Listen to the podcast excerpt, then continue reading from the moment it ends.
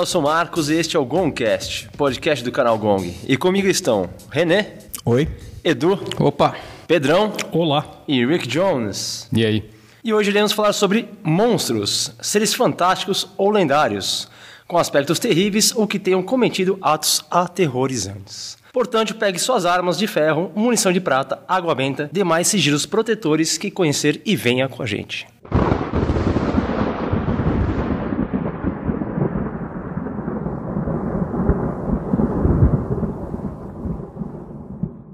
Para começar, Pedrão fará uma contextualização histórica para compreendermos um pouco mais essas criaturas incompreendidas. É, bom, para começar essa questão do, dos monstros, né? É interessante que dentro dessa pesquisa que foi feita, a primeira coisa que a gente tem que tentar separar é, são alguns elementos da antiguidade. Em primeiro lugar, a gente sabe que a questão do monstro vai aparecer na Grécia, né? Monstro aparece na Grécia. É, a gente tem a questão dos cíclopes, a gente tem a questão das górgonas, né? especialmente a, uma das três irmãs, a mais popular, que é a Medusa, né? Uh, e diferentemente de outras criaturas da mitologia grega, como por exemplo o sátiro e as sereias, né, que são gênios. Eles são chamados de gênios, pois são criaturas que estão linkadas diretamente a um lugar uh, do mundo. Né? Então, no caso, os sátiros em seus bosques, as sereias uh, diretamente ligadas aos mares. Mais atrás na antiguidade, se a gente for trabalhar com a questão da Mesopotâmia, dificilmente a gente vai encontrar um, alguma referência sobre a palavra monstro. Principalmente porque a maioria dos especialistas que trabalham, a gente está falando de Lorenzo Verderame, a gente está falando da uh, Ana Maria Capomacchia, ambos da Sapienza de Roma, toda vez que eles trabalham com essa questão de monstros e demônios na Mesopotâmia, sempre entre aspas, né? O monstro mesmo vai aparecer com mais frequência na Idade Média. Então, depois que o cristianismo simplesmente assume, né, no, no começo do século I, vem a teologia, a partir do século II, o que a gente sabe a partir da, de um viés religioso, de um viés cristão, é que simplesmente Deus coloca uma função em toda a sociedade. Então essa função tem que ser seguida, pois ela foi dada por Deus. Então o bonito, o belo, né? A gente tem até, até um livro do Humberto Eco, que é Arte e Beleza na Estética Medieval, que vai justamente trabalhar com essa questão do belo, tá? Então tudo o que não faz parte do belo, tudo o que é o hediondo, não necessariamente tem que ser alguma referência ligada a, por exemplo, ao demônio. Mas, por exemplo, o caso do monstro é diferente, pois o monstro faz parte da, da natureza. Deus permite a entrada do monstro na natureza. O monstro é uma, é uma criatura, ou são criaturas curiosas, são criaturas que instigam a curiosidade da sociedade medieval. Então a gente está falando não só daquelas, daqueles seres, por exemplo, que não tem uma cabeça, mas o rosto está no peito, de repente uma outra, um outro ser que tem um pé maior uh, do que os pés normais de uma pessoa, ou uma pessoa que tenha nascido sem um dos membros. Tudo isso dentro do imaginário medieval vai se transformar no monstro. Interessante que a questão do, da palavra monstro, a, a palavra monstro significa mostrar, apontar, Uh, direcionar. Depois, isso vai ser visto uh, de uma forma puxada mais ou menos do grego, né? Como a gente tem uh, teras, né? Que é uma pessoa, ah, uma pessoa cruel tá? Essa questão da monstruosidade. E, obviamente, a igreja vai fazer todo o seu papel para transformar a, a, a, questão da, do monstro em si naquele elemento que vai ficar conhecido como futuramente, né? O, no caso, o demônio, que vai ser muito bem visto e bem trabalhado pela igreja com o intuito de tentar assustar as pessoas. Essa questão uh, da imagem, a imagem vai servir, é, já dizia Jacques Legoff, uh, para instruir a população. Tá?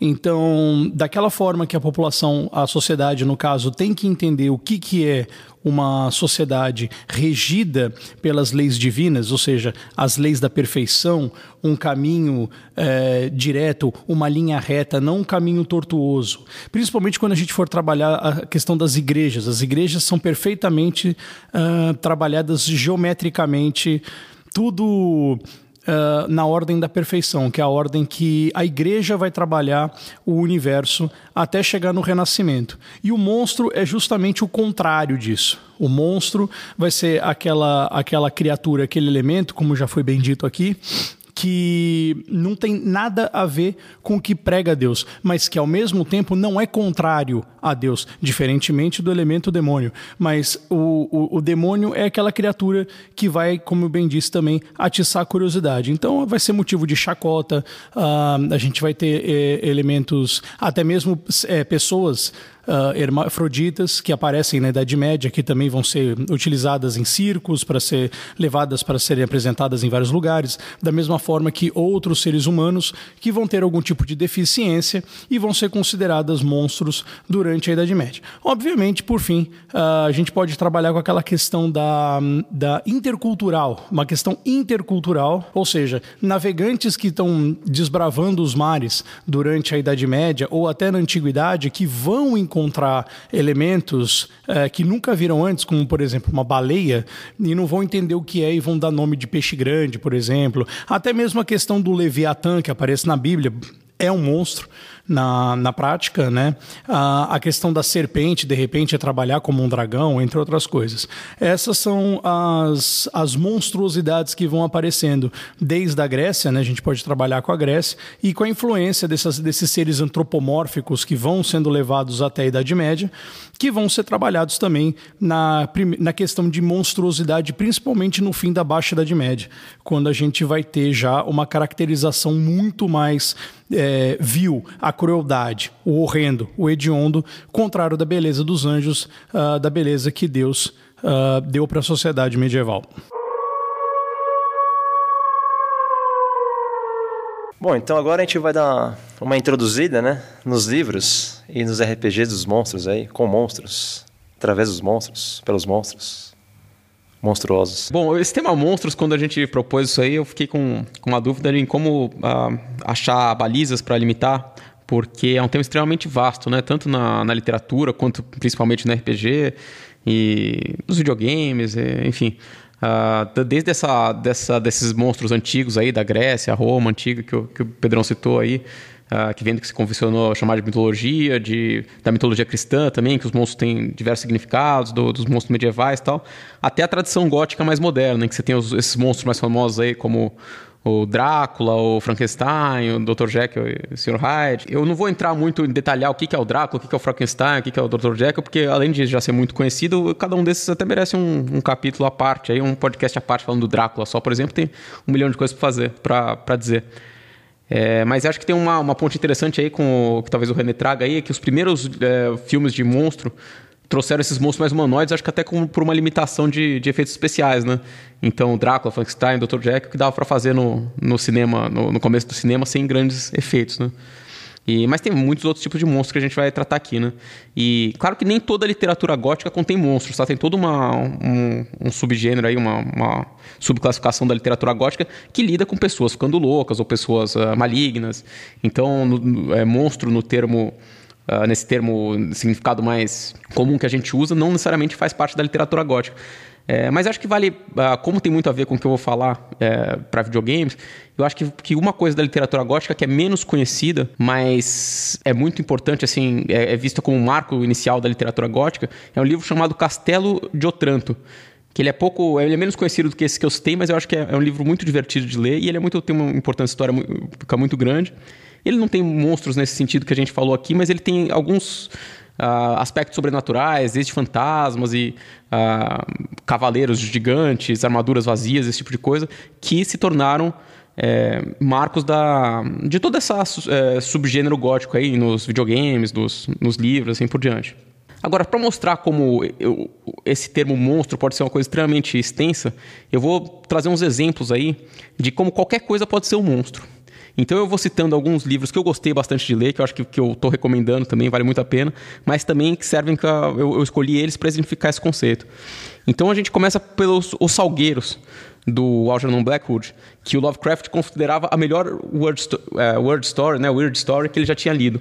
Uh, que é uh, um conto de dois exploradores que eles são aterrorizados por um grupo muito grande de salgueiros, quer dizer, de árvores. Eles se metem numa, num lugar cheio de árvores e começam a desconfiar que tem alguma coisa de sobrenatural naquelas árvores. E esse é um conto que inspirou muito o, o jeito do, do, Lovecraft de escrever. E eu recomendo bastante também, porque ele, ele consegue transformar toda essa coisa de, de criar o medo de uma situação aparentemente banal, que é simplesmente estar cercado por, por árvores, né? Uh, e como a gente está falando de monstro, eu vou citar outro, outro livro que eu gosto muito do Algernon Blackwood, que é o Endigo, que daí ele é um monstro no sentido mais tradicional, que é de uma mitologia lá dos, dos nativos americanos tal. Ele tem uma, uma visão meio própria do Endigo, talvez não seja muito fiel à mitologia, mas é um, um conto que eu gosto muito também. É, para não entrar muito nos monstros Lovecraft, que nós já temos um episódio do podcast sobre isso, aí vocês podem ir lá conferir, é, que também com certeza mereceria uma citação aí se a gente não já tivesse tratado dele. Eu vou pular um pouco para outro autor, que não é Lovecraft, mas inspirou bastante Lovecraft. O conto A Coisa Maldita, do Ambrose Bierce, que tem aquela coisa do monstro que não é visto. Ele é um monstro invisível, uh, ele é simplesmente imaginado e, e, inspirou também Lovecraft na Cor que Caiu do Céu e no Inominável, tá uma série de contos do, do Lovecraft. E o, o Bierce não criou esse conceito, mas ele também traz esse conceito do monstro é, invisível, indescritível, de uma forma bastante marcante. Aí recomendo esse, esse conto também. Tem também um, uma outra, outra história que eu li que eu gostei bastante, é chamada chama Blood Music do Greg Bear. É, eu não sei se tem uma, não achei uma tradução em português. Seria a música do sangue mas ele tem a, o monstro do, do livro é basicamente uma, uma célula, uma bactéria. É aquele, né, aquela ideia, essa é uma ideia mais de ficção científica, né? Mas, novamente, só para mostrar como qualquer coisa pode ser um monstro, né? É aquela, aquele medo da ficção científica de um organismo capaz de se replicar infinitamente. Então, a, o personagem principal da história acaba sendo infectado por uma célula que se, se replica numa forma exponencial e vai dominando tudo. Né? E um, um, monstro que eu gosto bastante, num, seguindo essa linha aí de, de ficção científica, é, é de um livro chamado Hyperion, do Dan Simmons, que ele traz um também um monstro que não dá para entender direito se é uma máquina, se é um deus, se é um monstro, é que em português seria traduzido o nome dele como o picanço, que é um, um tipo de pássaro aí, que parece que, que ele come insetos, só que ele tem a, essa característica de que ele se alimenta de, de insetos e ele empala suas vítimas vivas para se alimentar depois. Né? Esse, esse monstro é baseado nesse, nesse pássaro aí, então quer dizer um monstro da, da natureza aí que, que inspirou. Uh, além de todos esses, eu acho que um livro mais sobre monstros seria o, o, o livro dos seres imaginários, do Jorge Luiz Borges, que também é difícil de achar em português, mas é um livro interessante que o Jorge Luiz Borges ele mistura a descrição de monstros mitológicos com a criação de monstros que ele próprio acrescenta à mitologia. Então, quer dizer, é um negócio que entra na metalinguística mesmo. Ele, ao mesmo tempo, é, faz um trabalho histórico e criativo, que eu acho uma, uma, uma ideia bem interessante. Até, inclusive, ele é citado numa num, das inspirações do D&D Basic, do Tom Moldver. Então, entrando um pouco no, no RPG, né? Vou indo lá pro D&D, começando. O D&D aí, que foi o primeiro, primeiro RPG, ele já traz monstros de origens diversas, assim. O D&D, como no começo era um, é um jogo meio gonzo, assim, que pegava influência desde o uh, Tolkien, passando pelo Lovecraft, Sword and Sorcery, uh, uma série de fantasias, de uh, Sword and Planet, quer dizer, tinha coisa de John Carter, de ficção científica tal. Então ele pega monstros de todas as origens. Muitas são criações do próprio D&D, tem muitas coisas inspiradas na mitologia, tipo uh, minotauros, uh, centauros, etc., dragões. Uh, tem cópias de ficção científica, tem alguma, eles copiam alguns nomes, algumas ideias de outros livros também, que foi muito, teve muito disso, né, de, de se utilizar de todas as fontes que tinha. E tem coisas que parecem são até aparentes erros, né? Por exemplo, a górgona que o Pedrão citou, no D&D é outra coisa. É um touro que transforma as pessoas em pedra.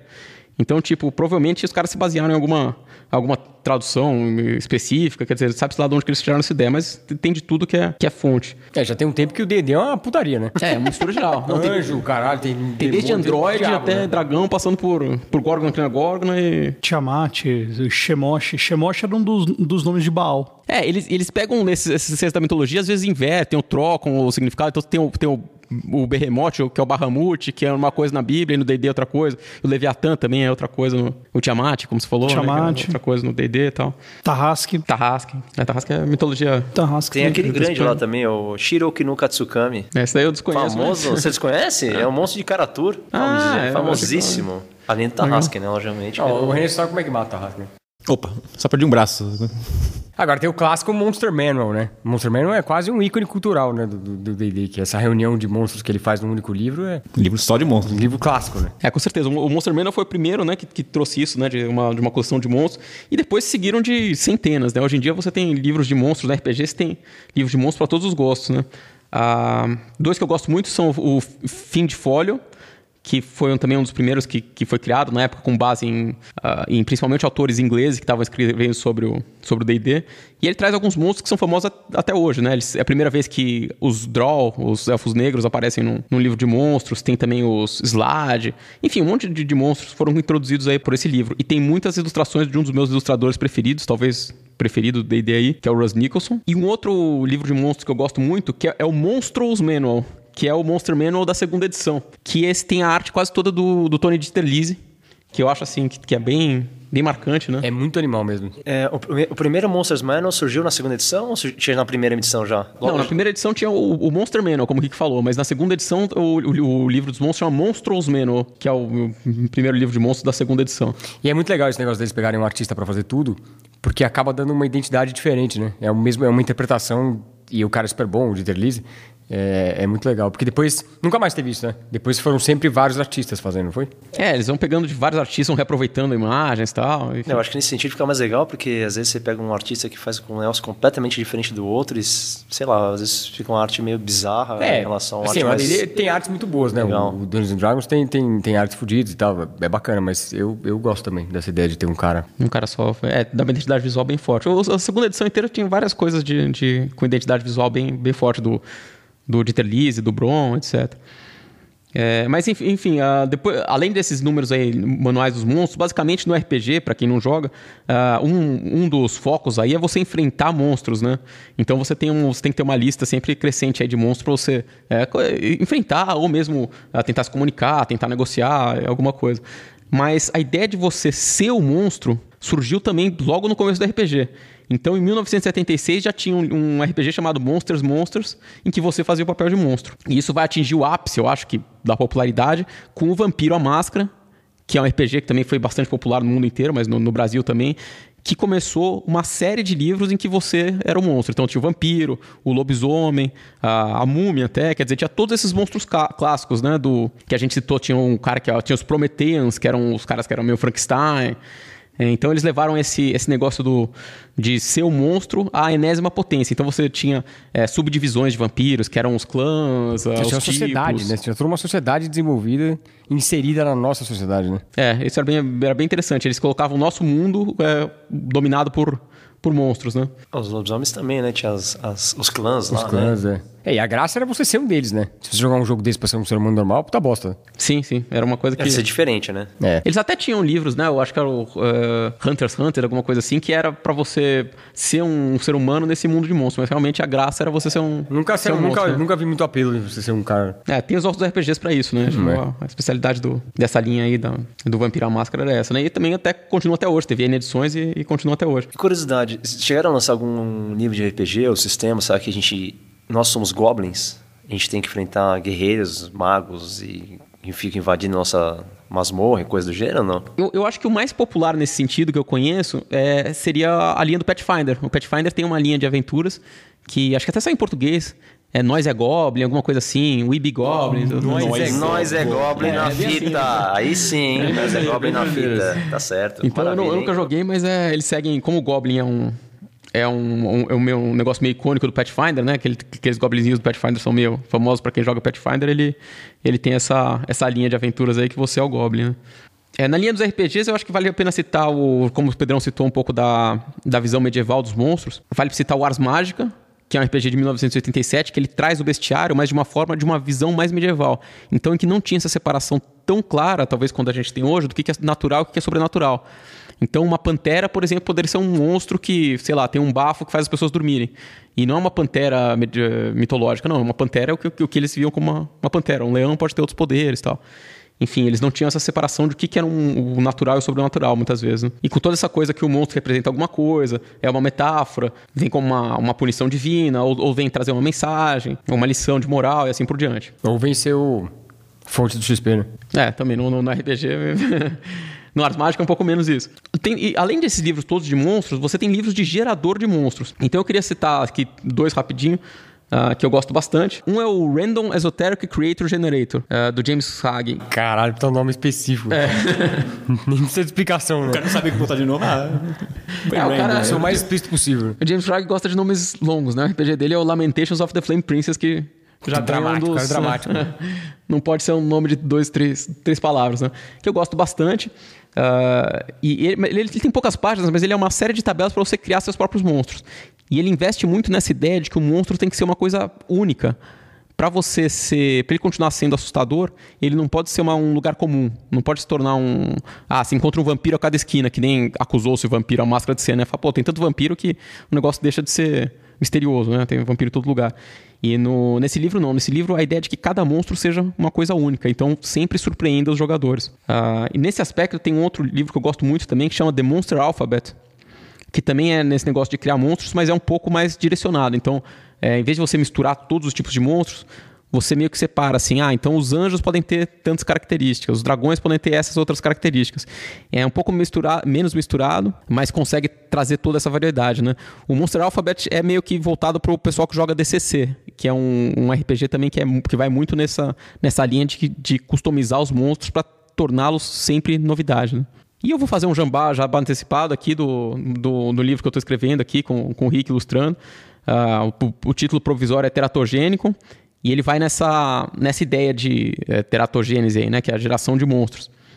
E que vai ser todo baseado na, na ideia de, desses todos os tipos de monstros, voltando para aquela ideia de que no D&D qualquer coisa pode ser um monstro, né? Não só no D&D, mas na literatura, enfim. Então vai ter um capítulo dedicado aos monstros, os dragões, outro capítulo dedicado aos monstros planta, outros dedicados aos mortos-vivos e assim por diante. Então, trazendo essa ideia de que você pode gerar cada vez mais, uh, mais monstros diferenciados para trazer sempre essa, essa surpresa para quem está participando do jogo.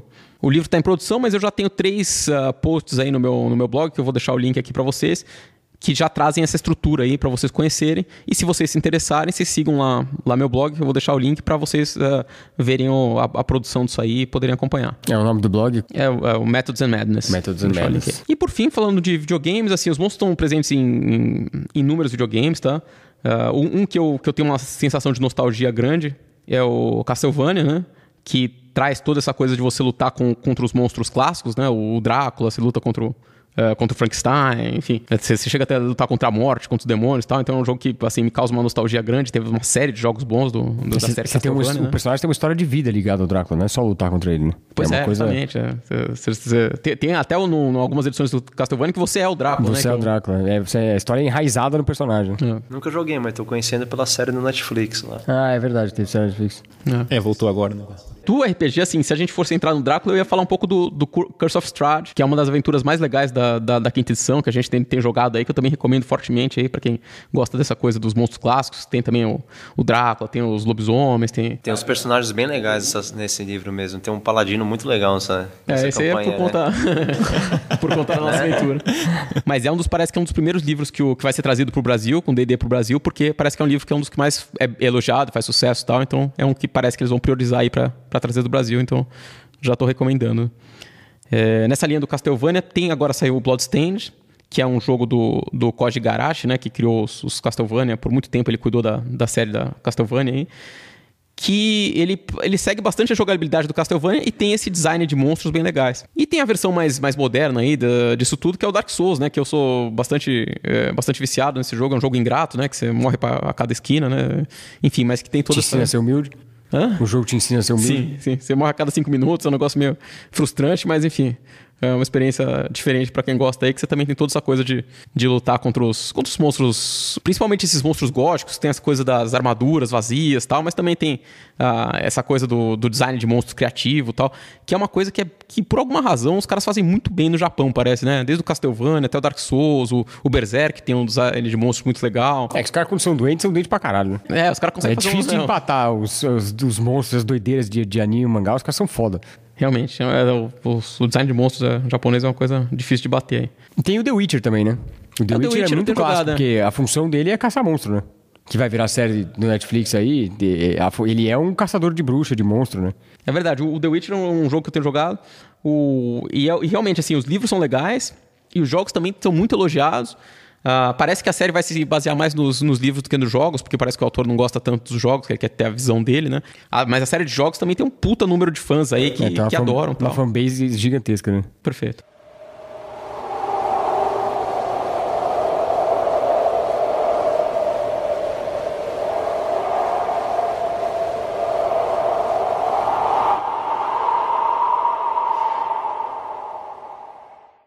Bom, dando continuidade aos jogos, então agora eu vou falar sobre jogos tabuleiro.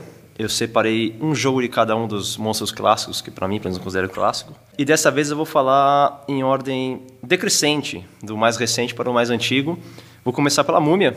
Então o nome do jogo é o Clanks The Mum's Curse, do Paul Denham, lançado em 2018, para 2 a 4 jogadores, com duração média de 60 minutos. Jogo super recente, na verdade é uma expansão.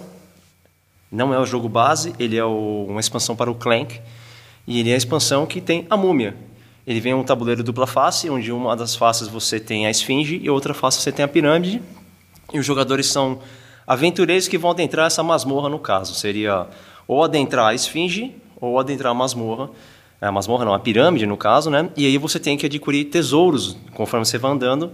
E o jogo dirigido por construção de baralho. Todo mundo começa com um baralho específico, onde através desse baralho, essas cartas, você vai se movimentar é, vai atacar monstros eventualmente que vai cruzar no caminho, vai adquirir objetos, um monte de coisa a mais. Ele é muito interessante porque, para quem não conhece pelo menos o Clank, o Clank, é, o nome dele veio do barulho que os heróis fazem é, quando estão com um tesouro. Então, conforme está ganhando dinheiro, ele faz clank, clank, clank, clank.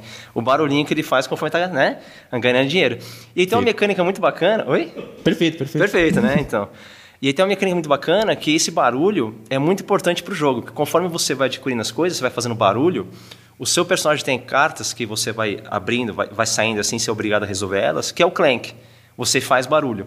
E aí você põe um. Tem um medidor de barulho de cada um dos jogadores, e você põe num canto. E chega uma hora que você ativa o inimigo, o vilão lá, no caso, geralmente é um dragão, ou nesse caso é a múmia, e ele pega todos esses barulhos que você fez, né, que são os cubinhos da sua cor, põe dentro do saco, onde tem os cubos do próprio monstro, e aí chega uma hora que você tem que tirar os cubos. E se ele tira os seus cubos, você vai perdendo vida. Quer dizer que ele vai atacando você conforme você vai fazendo muito barulho e vai entrando. Então, você começa lá no, no, no, no terra, na terra, né, na, na frente da masmorra, no, no caso aí da, da pirâmide ou da esfinge, e vai adentrando. E o objetivo do jogo é você pegar um tesouro e sair com vida. Então, depois que o primeiro jogador saiu com um tesouro, ele inicia o fim do jogo. E todo mundo tem que sair correndo. E aí o, todo o tabuleiro divide em duas partes a parte superior da masmorra e inferior, lá o fundo, a profundeza, né? Se o, acabar a rodada do, dessa última rodada do tesouro lá e você estiver na parte inferior, você morreu, acabou, dançou. Se você conseguiu chegar pelo menos na parte superior da masmorra, você tem um, uma contagem de pontos. Aí quem fez mais pontos vence o jogo. Eu acho um jogo espetacular, é genial, muito bacana mesmo, bem divertido. Ele é contra, mas ele, é, ele é contra um ao outro, mas não, não tem muito de, de fura-olho.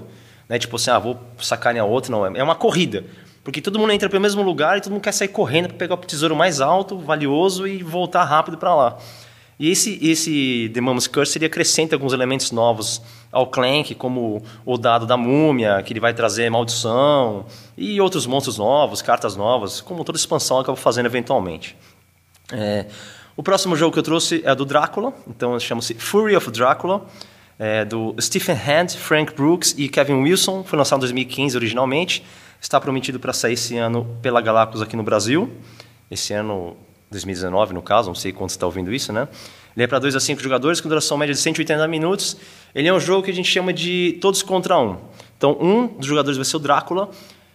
Exatamente, é 5 contra 1. Um. No caso, é 4 contra 1, um, na verdade, né? São de 2 a 5 jogadores.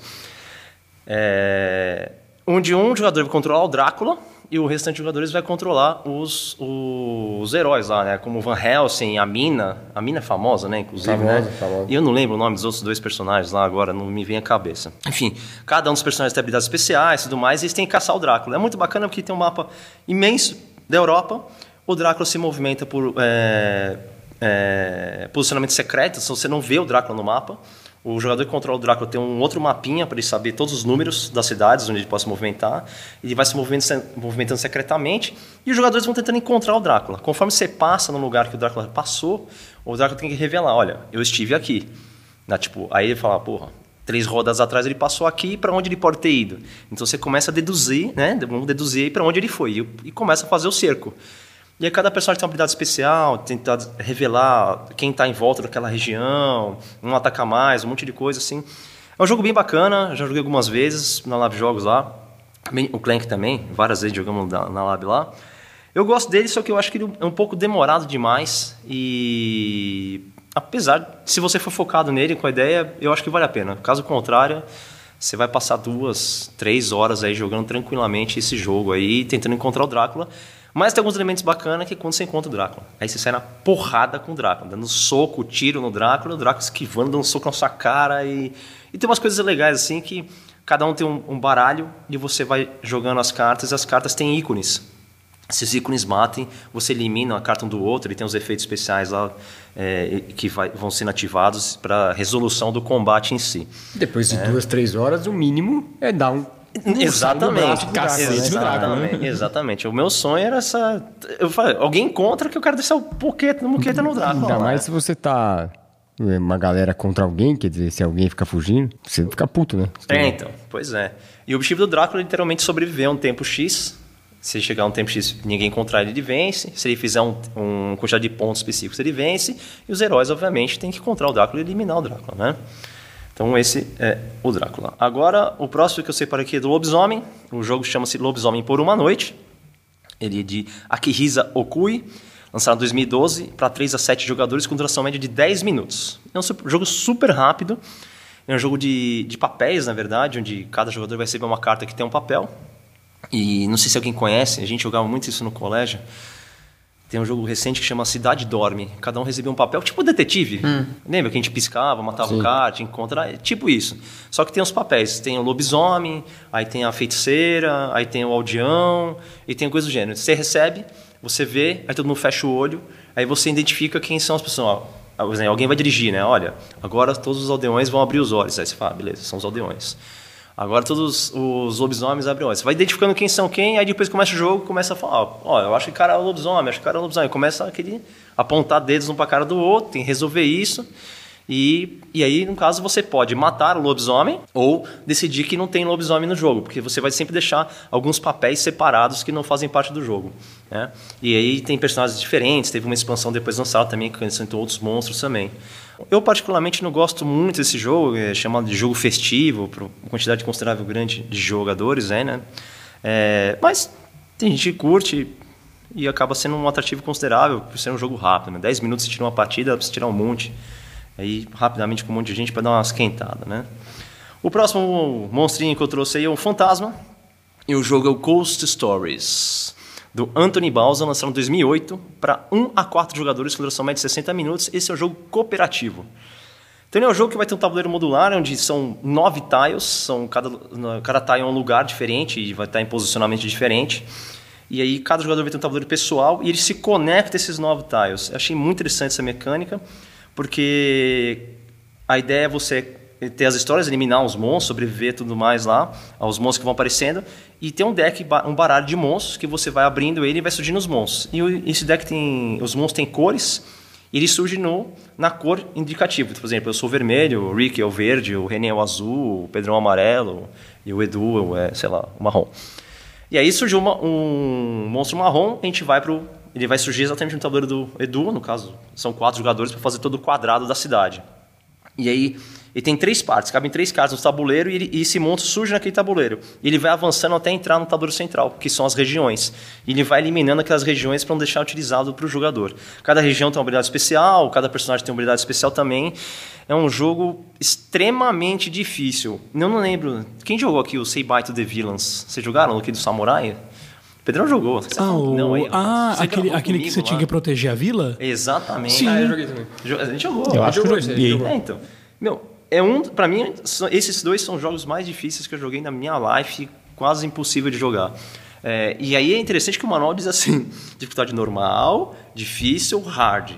Mas, sei lá, a leitura certa seria hard, eh, mega hard e impossível. God mode. Impossível, porque, meu, o negócio é insano, assim. Mas o monstro desse aí é um fantasma, é isso? É, exatamente. São fantasmas que surgem, na verdade, vão assombrar as regiões lá e você tem que ir eliminando eles e sobrevivendo. Então, cara, é muito difícil de agir e é um jogo muito antigo, tá esgotado. Não é fácil de se encontrar também, tá?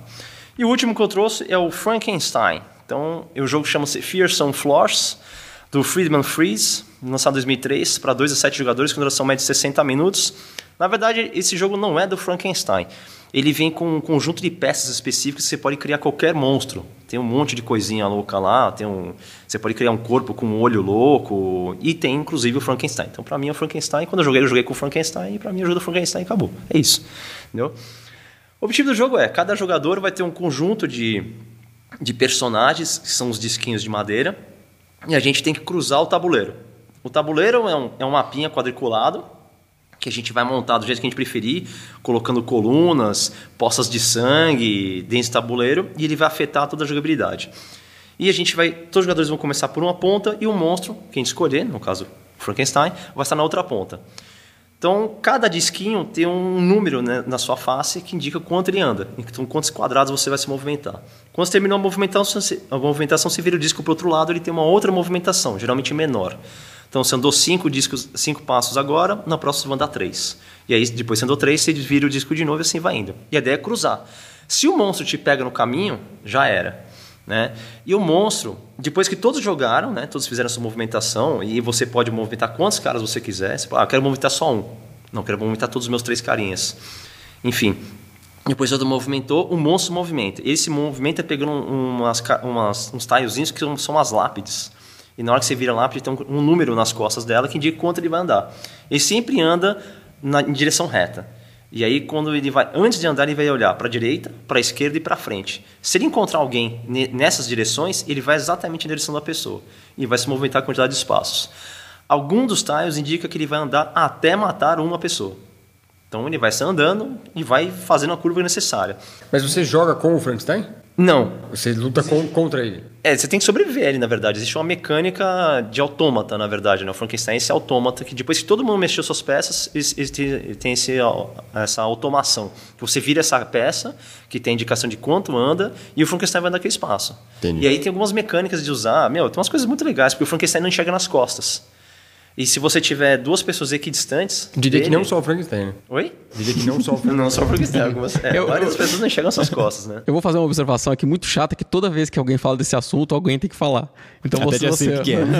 já sabe. O nome do monstro não é Frankenstein. Frankenstein é o nome do, do, ah, do cientista sim. que criou o monstro. O monstro é, é, o monstro de Frankenstein, ou também ele é chamado de Prometeu, Adão e tal, mas ele não é chamado de Frankenstein. É problema dele. Nós chamamos. Nós chamamos como ele quiser. É, pra mim é o Frankenstein. E, e aí é legal que assim, ele, na hora que ele vai se movimentar, se, se tiver duas pessoas aqui distantes, ele não sabe o que fazer, porque ele não sabe para onde ir. As duas pessoas estão à mesma distância, então ele fica parado no lugar. Então tem toda uma mecânica de você sabotar o caminhar dele para jogar ele para outro lugar. Puta, tem um monte de coisa legal. Assim, e, e tem uma, uma arte bem infantil também. Foi o último jogo que eu trouxe, eu achei. Esse para mim é o mais. Ele e o Clank, para mim, são os mais bacanas dos que eu sugeri aqui, né?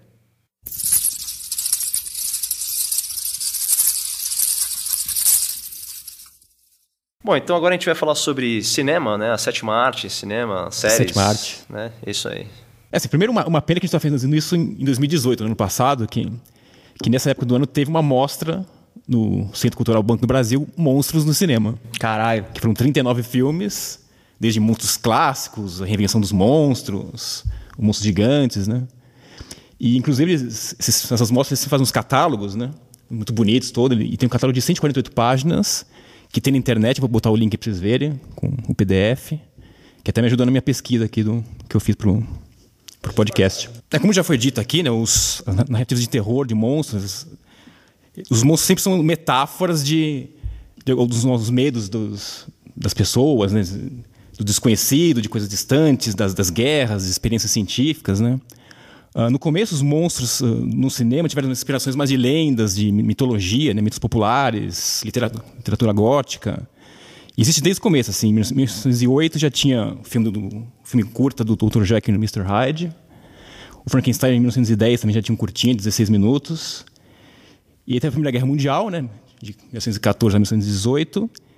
Em seguida veio na Alemanha o movimento do expressionismo alemão, que trouxe vários, alguns monstros, né, o, um dos primeiros filmes foi o Golem, que é de 1920, que é sobre uma, uma lenda em Praga, no século XVI, que é de um, é um rabino que cria um golem, que é uma criatura feita de barro, e ele usando feitiçaria, ele dá vida a essa criatura para proteger as, os, as pessoas da cidade. Puta clássico, inspirou um monte de coisa esse filme. Inspirou um monte de coisa.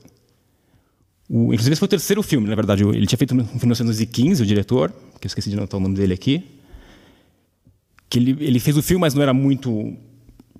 Ele não conseguiu fazer do jeito que ele queria, colocando tudo do que ele tinha ouvido, escutado das lendas desse Golem. Quando ele foi em Praga, ele fez um outro filme em Praga. Ele fez um curtinho, em 1917, em 1920 ele fez esse que virou o clássico. O, e também teve o filme do o Dr. Caligari, que a gente já citou, né?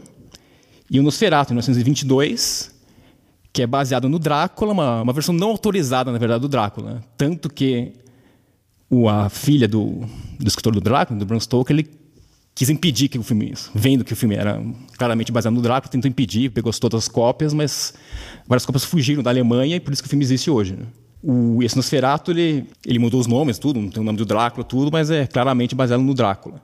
E algumas coisas que a gente conhece do, do Drácula, dos vampiros, foram vieram desse filme. Por exemplo, o, o vampiro ser letal para a luz do sol veio do Nosferatu, de 22. E é curioso que hoje em dia há uma distinção muito clara entre o Nosferatu e o Drácula. Tipo, a gente são distintos sim, sim. agora? Né, são já são pessoas bem. São pessoas distintas. São pessoas distintas agora, é isso. É, até, até no visual, claro, é. clássico, Nosferatu. É, o Nosferatu é mais deformado. Mais deformado, mas... tudo. No Vampiro a Máscara, o Nosferatu é um tipo de, de vampiro, né? É, você pode ser o. É uma, sim, fac... é, tipo é uma facção, né, no caso, hum. né?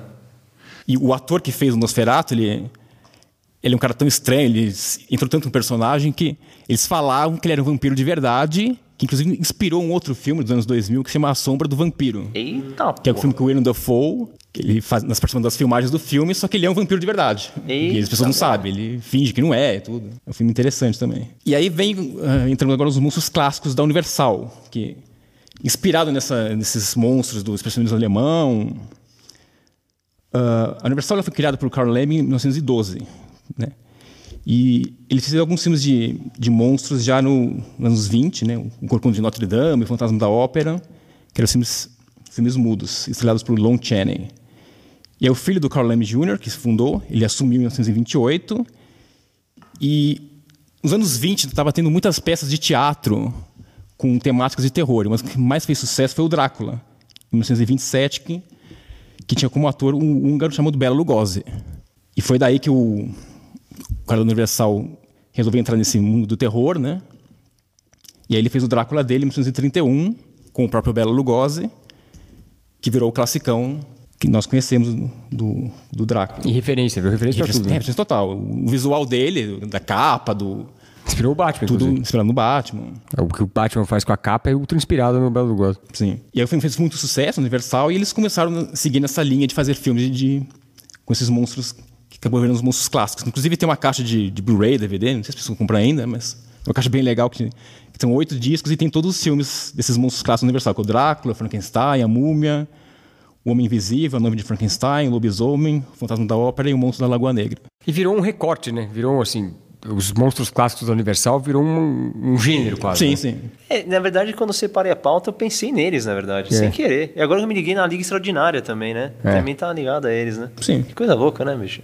Tá no inconsciente aqui. Mas é porque é um, é um gênero mesmo, assim. A gente ouve, dá pra você classificar isso como os monstros clássicos da Universal, né? Eles são explorados em várias mídias, mas tem muito esse. É, o Drácula, esse visual veio do filme. O filme que vem seguinte foi o Frankenstein, em 1931, que também veio com esse visual que a gente conhece o Frankenstein de hoje, que é aquele com a ca- cabeça achatada, tudo, né? Então, o visual que veio do filme.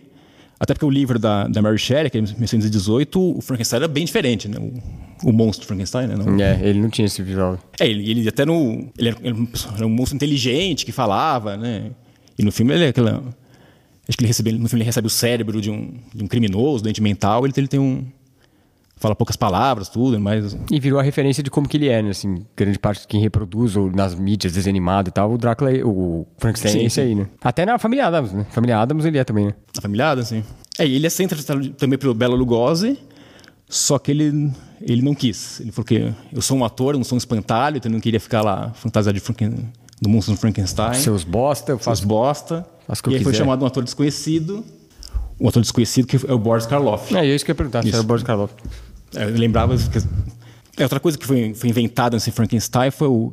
É um sound effect, é o Castle Thunder. Então, quando a gente escuta aqueles barulhos de trovão ao fundo, esse foi o primeiro filme que, É que teve isso. Que louco. Ele praticamente inventou esse sound effect. O, depois teve A Múmia, em 1932, também interpretado pelo Boris Karloff, né? Que o vilão era o Imhotep, né? um faraó fictício, né? Que também ficou estabelecido, né? A grande parte das interpretações da múmia tem essa, Sim. essa disputa entre a múmia contra o Imhotep, né? A ideia da múmia veio porque 10 anos antes foi o ano que eles acharam o, o túmulo do Totan... Tutankhamon. Tutankhamon, 1922. Tutankhamon ou Tutankhamon? É engraçado Tutankhamon. que Imhotep é o, foi um grande arquiteto, né, do É Egito. isso que eu ia falar. pois é, né? Arquiteto? É. É, então, supostamente ele é um mocinho, né? Sim. Porque a múmia é o vilão, né? Depende. Então, é que você vê pelo Porque lado da na, múmia daí. na múmia mais recente ele é o vilão. É. Ele é o próprio, a múmia. Ah, teve o Lobisomem também, em 1941, com George, dirigido por George Wagner, do Lon Lon Chaney Jr., ah, que também foi uma... uh, também O visual clássico também vem dele. Ele também inventou algumas coisas que, que viraram um lugar comum nos lobisomens, né? No caso da Bala de Prata, a transformação em lobisomem, tudo isso veio do, desse filme de Transformação é 1941. uma coisa que é extremamente beneficiada pelo desenvolvimento da tecnologia. né? Sim. Cada vez mais ela foi ficando impressionante, né, a transformação. É, inclusive, um dos, jogos, um dos filmes que eu ia citar é um veio mais tarde, mas é um lobisomem americano em Londres, que tem umas transformações mais clássicas Fudida, de lobisomem. é. Fudido, que não, não tinha CGI ainda, então tudo feito com, com maquiagem, tudo. É, o, o do Michael Jackson também, né? O do Thriller. O né? Thriller também. Teve, é, teve várias continuações, todos esses filmes tiveram várias continuações, né? O, a Noiva de Frankenstein foi uma das mais famosas, que é de 35, que é o mesmo diretor do primeiro filme. E que aí ele, ele quis fazer um filme mais, mais autoral, que fugisse um pouco de terror, então tem um negócio mais dramático. É, que fosse uma coisa, uma tragédia, uma tragédia grega ali. E também ele também usou a noiva de Frankenstein, aquela a noiva que tem um, um- aquela mechinha A branca mecha no cabelo. Ela quase não aparece nesse filme. Ela aparece só no finalzinho do filme. Ah, Ah, ela aparece no Hotel Transilvânia. É mesmo. No 1, no 2 e 3. Inclusive. Com a mecha branca. Ah, teve também O Homem Invisível, em 1933, que é baseado no livro da H.G. Wells, né? Também dirigido por James Whale, que dirigiu o Frankenstein, a noiva de Frankenstein. Ah, ele teve... Ele inventou várias coisas de efeitos especiais, assim. quando- naquela época não tinha os chroma key, né? Então, para fazer o cara invisível, ele, ele- o cara se vestia todo com uma, uma roupa preta, um tecido preto, e botava um outro tecido preto atrás também. Por isso que ele ficava invisível, eram os, eram os primórdios do chroma key. Ele, Não, legal, pô. Antigamente o pessoal tinha que se virar nos 30, né? Pra fazer o negócio. Ah, pois né? é. Esse cara é um raçudo pra caralho, né? É, antes, em 1925, t- teve o Fantasma da Ópera, né? Antes de começar essa linha dos, dos monstros clássicos. Mas em 43 eles fizeram um outro Fantasma da Ópera, agora um musical. E depois teve o último monstro clássico da Universal, o, mo- o Monstro da Lagoa Negra. Que foi o, que inspirou bastante o Forma da Água, recentemente, do Guilherme Del Toro, né? E tiveram várias continuações. quer dizer, todos eles tiveram a filha do Drácula, o filho do Drácula... Sobrinho do monstro do É, Lago Ness. É mesmo? ah, não duvido de nada hoje em dia. É, inclusive tem um que eu notei aqui que eu não vi, mas é a Vingança do Homem Invisível, que é de 44, que ele quer ele fica invisível, o cara fica invisível, é um outro personagem, né, do mesmo do primeiro filme, e ele quer vingança e no final ele é detido, ele é detido e morto por um cachorro. Porque ele cheira, né? Tá cachorro certo, não faz precisa ver, todo Que é também sério, queria uma vingança, alguma coisa que aconteceu no filme, então as coisas vão ficando cada vez mais ridículas, É. sequências Que isso, genial, certeza. genial. O Genial. próximo filme é o Cachorro Deve ser um Invisível. filmaço, né? O Cachorro Invisível. E com essas sequências ruins, cada vez piores, o, o público foi meio que não querendo mais filme de terror, tudo, mas houve uma reinvenção nos anos 50, na Inglaterra, que tem o estúdio Hammer, que era um estúdio que fazia mais filmes, filmes góticos.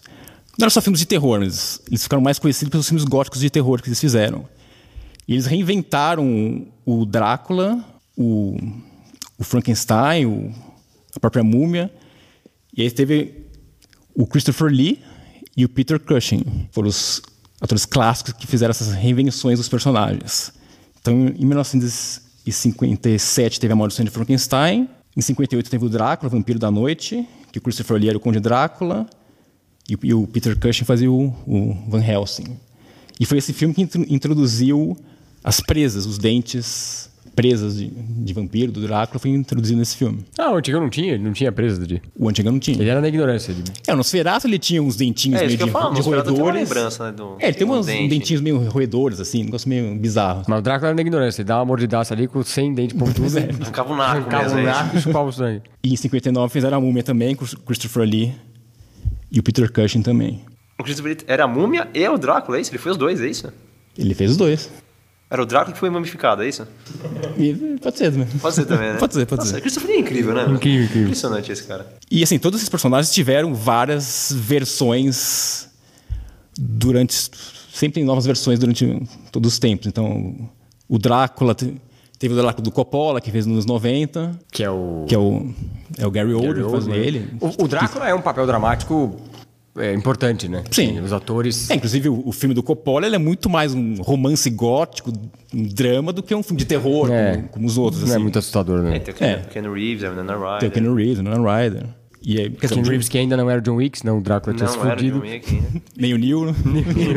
e assim, o filme do Coppola ganhou três Oscars. Ele mostrava que o, o gênero de terror, que geralmente é um gênero meio renegado, né, jogado para trás, também podia ter narrativas interessantes que chama Tinha uma cine- cinematografia fodida né, no, no, Sim. no Coppola. né? Eu acho que tem outra versão também, que eu, eu gosto muito, chama-se Morto Mais Feliz. É, o Nielsen. Esse, ele mesmo. Um clássico, clássico. Porra, cara. Tem as coisas que fazemos no escuro também, que, né, que é o moderno, é Things We Do in the Shadows, né? Do... Esse é um pornô, né?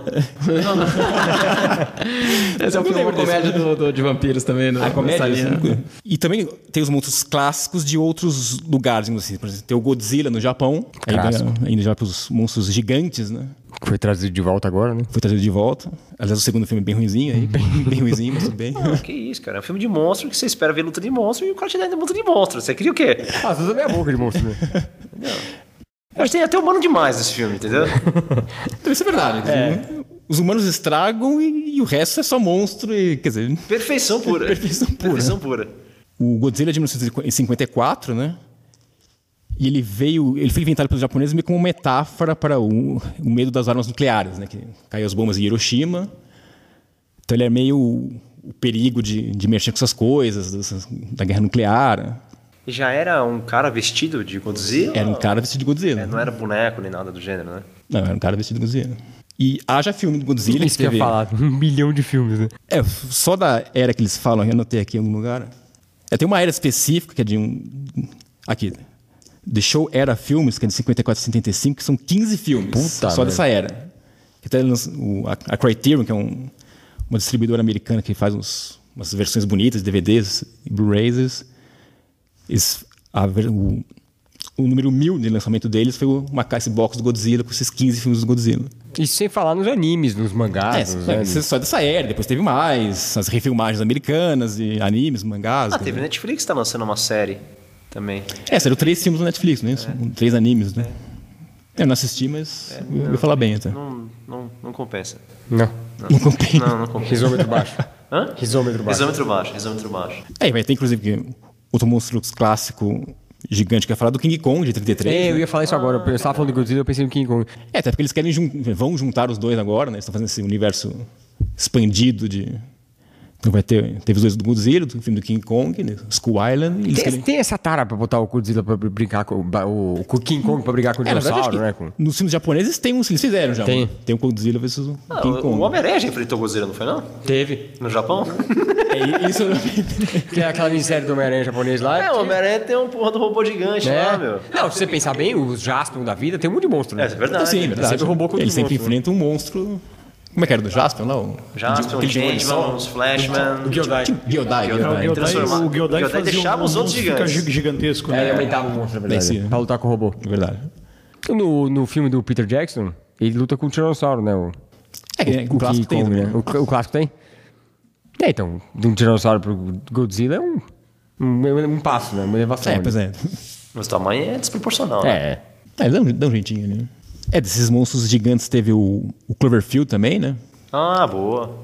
Que, que é basicamente um, um Godzilla ali também, né? Eu, É, achei, eu achei que o Cloverfield o monstro não devia aparecer no final. É. Achei tão legal o começo que. E, e o Edu falou um negócio ali da- participou, dessa, né? dessa Sim, categoria, essa categoria de monstros que não aparecem, né? O cinema se beneficia muito bem disso, né? Os filmes Sim. têm esse negócio dos monstros, o 8mm lá, enquanto o, o monstro não aparece. Verdade É muito louco. A hora que ele aparece, o filme foi bosta, mas. É, eles até citam, na pesquisa que eu fiz, eles citam o tubarão também como Tubarão, monstro. então. É, é isso que eu ia tubarão. falar. que, que praticamente não aparece no filme, mas por outros motivos. né? Ele, na verdade, ele, ele ia aparecer bastante no filme, mas o Spielberg construiu lá um tubarão mecatrônico, não sei o que, que não funcionava. É, é. Então ele teve que dar um jeito de não mostrar pouco tubarão E ficou melhor ainda. e ficou melhor ainda do, não mostrando muito tubarão. É isso, e o Tubarão inaugura meio que uma sequência de filmes que são é, bichos como inimigos, né? Tem esse crocodilo agora aí, que, que tem, tem o Megalodon, tem um Ah, monte tem de... um monte, né? né? O, o cara que pegava o crocodilinho, a lagartixinha jogava na privada, as cagas e ficava no esgoto Nova York, é, virava um crocodilo é. gigante. Só os clássicos são da tarde. Tem o Sharknado lá, Tornado de Tubarão. Pois é. Pô, Sharknado, é verdade. O cara destrói um shopping center, tubarão destrói um shopping center. É, Você vê? esse é um filme que precisa assistir urgente. Você já viu um Tornado de Tubarão? É foda. é, então. É, outro dia tem um tubarão de areia também, que é o tubarão que vai na areia. Então, Perfeito, perfeito. São as coisas Aí sim, aí sim. trash ao, ao cubo, né? Mostrei todos eles. Shark Week, do Discovery, né? Shark Week. Shark Week é bom. E tem o, aquele, aquele filme do que passava direto no Corujão, que era dos vermes, lembra? Ataque dos Vermes Malditos. Isso. Puta ataque dos velhos malditos. Esse é, também. esse é o clássico. Puta clássico. Que bichos meio, meio bicho da Dudu Duna, assim, né? É, Exatamente. umas- umas Minhoca minhoca, bizarra. minhoca louca lá. Era clássico. Kevin Bacon. Aí eu, o que eu citei antes, antes em off aqui, né? Os Gremlins, né, pô? Sim. Os Gremlins. Fantástico também. É, até ia citar os Grêmios depois. Pô, desculpa, estou atrapalhando, atropelando sua lista aí. Eu, eu vou ficar quieto, vou ficar quieto aqui. O, ela está agora também, quer dizer, tudo pode ser um monstro. Então, o Alien. O Alien é um monstro também. Um Alien pra Sim, mim é um... Certo. A gente, poderia, Puta monstro. a gente poderia falar dele mais num episódio sobre alienígenas, mas já pode ser citado aqui num Oitavo passageiro. sobre monstros, que é aquele é aquele bicho que não tem nome, é o Alien, quer dizer, e até citado um outro filme que é o Enigma de Outro Mundo, que acho que eu citei no episódio do Lovecraft, né? Que é o The Thing, que é um, também um alienígena que, que não tem forma, ele se transforma nas pessoas, ele in- invade ali o grupo que está um, de cientistas que está trabalhando na- no Ártico. Então, esses monstros que é o medo do desconhecido, né? Assim, não tem nome, meio É que, que o, o- a, representação, a representação do alienígena durante muito tempo é isso, né? Foi isso, né? É o medo do desconhecido. Nem todos conhecem os alienígenas, né? Então não é pra todo mundo. É, né, realmente. Não. pois é, então... É, é para poucos, né? É pra poucos, só, só pra mim. Se fosse sobre alienígenas, o episódio seria só comigo falando, mas enfim, é, faz parte do show business. Eu até acho, eu até acho que mais do que o. Esse, né, já que você falou da questão da monstruosidade do alienígena, o alien é muito mais do que o predador, né? É Sim.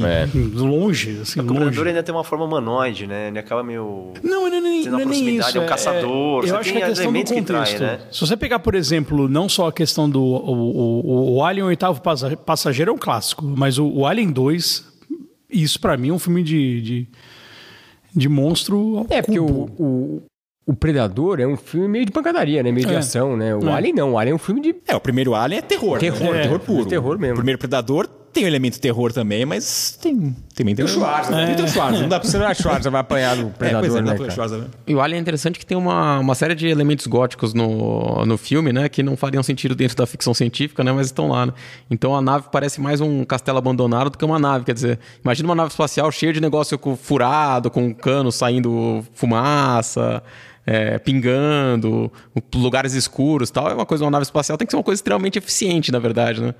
Mas no filme não, é uma coisa meio misteriosa, tem cantos escuros que você não conhece, tem tubulações que você não entra, tal, não sei o que, como se fosse um, É, um ela vira, castelo ela vira assombrado um mesmo. né? setting de, de horror mesmo. De né? horror, terror, né? exatamente. É engraçado, nosso amigo o Giger, né, que inventou Que o fez o visual design do Alien. Até tava lendo curiosidade que Genial, né? acho que ele tava no aeroporto e os caras viram os, os desenhos que ele tinha feito do Alien e queriam prender ele, uma coisa assim, sei lá, porque que coisa bizarra é isso? que vira a casa Ele- dele, ele né? Teve que explicar o que era aquilo, que era um negócio de um filme. Tá certo, assim. certíssimo. É, dizem, dizem que ele desenvolveu o design do Alien é, baseado num louva-a-Deus e numa lesma. né? Ele viu... Diz essa história, que ele viu num parque um louva-a-Deus comendo uma lesma e ele teve a ideia... Então por isso que a cabeça do Alien baba e corre meleca, porque é, é um negócio da lesma, né? E o corpo dele é... Ele não colocou olhos pra parecer um Que negócio é muito mais... louco, né? Então, a gente é muito treinado pra olhar nos é, olhos, né? pra olhos, identificar os olhos. Ele não tem olho, fudeu. E ele abre a boca com aquela baba, sai uma outra boca de dentro. O alien Pois é é. foda. O alien é... É, uma das criaturas mais... Se ele não te corta com o rabo, ele te corta com as unhas. Se ele não te corta, ele te morde com a boca Você de mata dentro. ele, voa o ácido, que é o sangue dele em ácido, você. Ele você pode morre. botar um filhote na sua pança e você tá Pois fudido. é. E a Sigourney Weaver luta com ele de calcinha e top e foda-se. Foda-se, né? Eu lembro que minha mãe falou que viu no cinema o filme que tinha gente que saiu do cinema. assim. É, treta, né? Minha mãe grávida, grávida de mim, tá vendo? Ah, muita coisa explicada agora? Explica muita coisa, explica muita coisa. As pessoas saindo do cinema horrorizadas Mas o Ripley é foda, né? É o uma primeiro? puta personagem. O primeiro? do primeiro. 79. né? Mas de fato o 2 é muito bom também. Fala-se muito do primeiro que é espetacular, mas Sim. o 2 é foda também. É, e é bom que ele, ele faz um outro filme. Ele podia, ele podia repetir a fórmula, né? Faz um filme de terror ali, mas não. Ele faz agora um filme mais ação, É. tem elementos de terror. É animal. É assim, a gente vai ficar citando monstro aqui até amanhã, né? é, vai- Você tá também o Freddy Krueger também, dos filmes Não, é, o Verdade. Jason, É, verdade. tem os filmes de slasher, então tem o Jason, o Freddy Krueger, o próprio Michael Myers, que pode ser um monstro, mano. Humanos monstruosos, É né? uma personificação do mal ali, o Michael Myers. O né? boneco assassino, velho. Eu tenho pesadelo com ele até hoje. sim. Jesus Maria José. Você é louco, cachoeira. Sempre ali embaixo da minha cama, que boneco maldito. O It, né? Mais recentemente aí. O It, o palhaço. Quer dizer, a- eles refizeram, né? Mais recentemente. É, estão fazendo. Quer dizer, saiu o primeiro, vai sair o segundo Esse é o agora. segundo. E ia falar também dos monstros mais. Que no Gremlin que você falou, monstros mais. Feliz. É, felizes. Mas pra criançada, né? Pra criançada poder ver Eu também. não acho o Gremlin um filme de criança, né? O Gremlin Ah, eu- tentando uma serra elétrica, tentando matar os outros, não me parece um negócio muito infantil. Mas. Depende da época, né? Na década de 80 a gente tava suave por isso. Eu assisti lá com meus, sei lá, 10 anos e. É, ho- hoje em dia não ia funcionar, mas naquela época. Um pega o outro e fida no liquidificador e bate o outro, bicho. Não A é gente um cresceu com essas coisas normais, né? Normal, Eu né? acho que as crianças de hoje talvez ficassem um pouco traumatizadas. A gente é feito, né? a gente é leite com pera. Comparado com os outros que a gente disse aqui, acho que os Gremlins é, Suave. é suave, né? Ele tem aquele toque mais. O cara pegar 12 explode bichinho. Os, os caça-fantasmas, né? inimigos dos caça-fantasmas, os, os, os fantasmas do mal. Sim, o. O Stay Puft. Puft também. né? Aquele bicho gárgula lá do. É, que dava, comia a bunda do Rick Moranis lá, descia a porrada dele. Opa! Você até citou, antes de a gente gravar aqui, tava citando o Monster Squad, né? Que é- Ah, verdade. Eu esqueci como é que é o nome em português do filme. Né? É, em inglês é The Monster Squad, que é, é um Goonies com. Que é um, bando de garotos que enfrenta o Drácula, né? enfrenta vários desses monstros clássicos da Universal, filme dos anos 80 ali. Eu anotei aqui, mas não tenho só com o nome em inglês. E esses monstros clássicos da Universal, agora eles, eles tentaram trazer de volta, né? Fazer Dark Universe que eles queriam fazer, né? Fizeram a primeira múmia com o Tom Cruise, que foi um fracasso de bilheteria, crítica e tudo, e eles meio que desistiram. Não sei se vão, vão pra frente ainda. Pô, tem os clássicos com o Brendan Fraser, pô. Três múmias lá, que depois virou Escorpião Assim, é, Rei. Teve mais 15 filmes de Escorpião É, Rei. nem citei os, o lobisomem. O lobisomem além do clássico, você teve o lobisomem nos anos 2010, com, foi com o Bernice Del Toro, se não me engano. O, o, Você tem- Como é que o J. Fox lá? O Ah, o. Como é que era, um, como é que era o nome? Tim Wolf. Tim Tim Wolf, Wolf, ele mesmo. Tim Wolf. Teve série depois, teve série agora. É, não, isso é Teve fantástico. série também. Em português acho que chamou o Garoto do Futuro. É Garoto do Futuro. assim, que era- Eles queriam aproveitar o sucesso de Outro Futuro e fizeram Garotos do Futuro. Fudeiro, Faz, faz todo sentido, faz todo sentido. É, não, que eu disse. Todos esses monstros clássicos tiveram bilhões de versões. A música, como você disse, teve os três com o Brandon Fraser. né? Foram três, não? Com ele foram São dois, né? três. Não, com eles são É, com- três. A, a Rachel Weisz que só faz o primeiro. Não, ela faz os dois primeiros. É verdade, faz dois primeiros. Ele o faz dois terceiro é primeiros, é o terceiro tem ele, tem. verdade. Tem, ele, o terceiro é ele. Sim, é ele com o filho dele, inclusive. Com o Terceiro? Jet Li, né? O Jet Li é, é a múmia, né? exatamente, Ah. exatamente. Acho, acho que não viu o terceiro. não. É de Ron- de Ok, é, não Não, perdeu nada. não perca um filme desse. É um clássico. Um clássico, ótimo. A gente sempre assiste. A Renata adora os filmes. da. Escorpião Rei também, assistimos todos também. O os Squad, Tem Rei. mais de um escorpião? Tem. o Monster Squad em português é Deu a Louca nos Monstros. Deu a louco nos monstros, perfeito. Aqueles títulos bizarros anos tarde. 80. É ali. 87, né, cara? É, É, bem a época dessas porra, né? É, sessão da tarde total. Ali. Só contratado pra fazer tradução era super divertido, né? Tem algum filme dos Trapalhões que enfrenta o monstro? Não lembro. Devia ter, né? Eu acho que devia ter. Tem, provavelmente. Olha, Provável. Olha, Xuxa contra o Super Baixo Astral, eu acho que se encaixa nessa categoria. É um mega monstro aquele cara lá. É? E eu ia lembrar que o filme termina com o Sérgio Malandro cavalgando com ela no colo. Isso é monstruoso. Traumatizou muito traumatizante. Super Xuxa Pior que o os Gremlins. Pior que os Gremlins.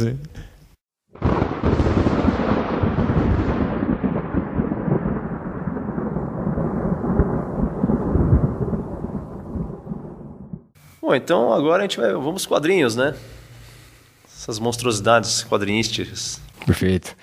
É, Bom, os quadrinhos partilham muito dessa, desse lance que, que o Edu falou, que o René falou, de se apropriar desse, dessas, desses monstros para contar histórias. Interessante é que nos quadrinhos vários desses monstros entraram nos universos de, de, de, da Marvel, da DC, elas acabaram absorvendo eles como personagens próprios, né? É, o Drácula, que talvez seja um dos mais explorados, ele aparece primeiro no começo da década de 50, na editora Atlas, e, e ele e depois foi só em 72 que aí a Marvel começou a publicar mesmo, e ele teve uma série própria, o Drácula, chamada Tomb of Drácula, que era do Jerry Conway e do, do Gene Colan, e teve 70 edições, assim, foi uma série longa, os caras teve um monte de história. É, e é muito como essa pegada dos, dos monstros da Universal, né? E, mas, e o Drácula foi sendo visitado diversas vezes ao longo da, da história da Marvel, até que ele entrou como um vilão da Marvel. Hoje em dia ele é um vilão da Marvel. Ele é um vilão dos X-Men, né? Ele é um vilão dos X-Men, já lutou com os Ele X-Men. chegou a casar com a Tempestade, não foi isso? Teve um relacionamento com a Tempestade, se não me engano? Uma hora que ele sequestra eles lá. Ah, acho que tem uma história dessa aí, né? Mas o Drácula mesmo. O Drácula mesmo, próprio. E ele tem uma armadura e tal. e Ele, foi, ele, ele aparece como inimigo de vários personagens. Né? E eles podem, inclusive, até usar isso no filme do Blade aí que eles vão fazer, né? Tem, vai ter a refilmagem do Blade. Verdade. É, ele participou do universo da DC numa história clássica do Batman. No Elseworlds do Batman, né, que é aquele universo da DC que conta histórias fora da cronologia normal. E...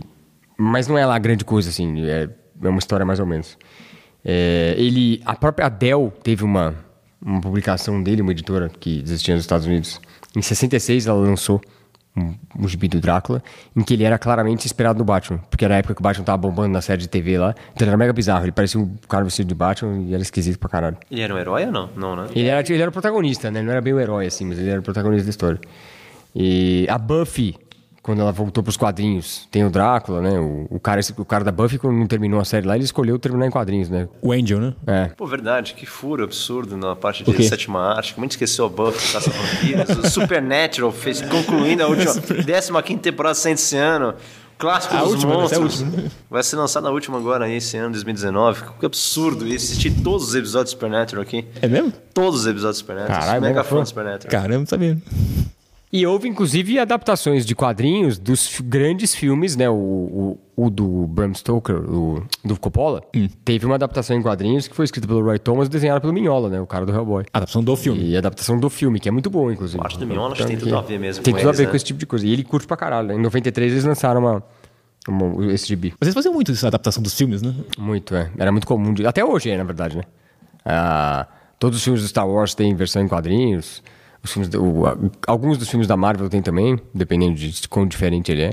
Mas todos tiveram. O Batman na década de 90. Então, eu lembro que eu tinha os, do Batman, tinham todos. né? É, o do, do Batman, Batman Returns. Batman né? Tinha. Returns, todos eles tiveram. né? É, o Frankenstein tem uma carreira interessante no quadrinho, porque ele é publicado como o monstro tradicional lá da Mary Shelley em algumas situações.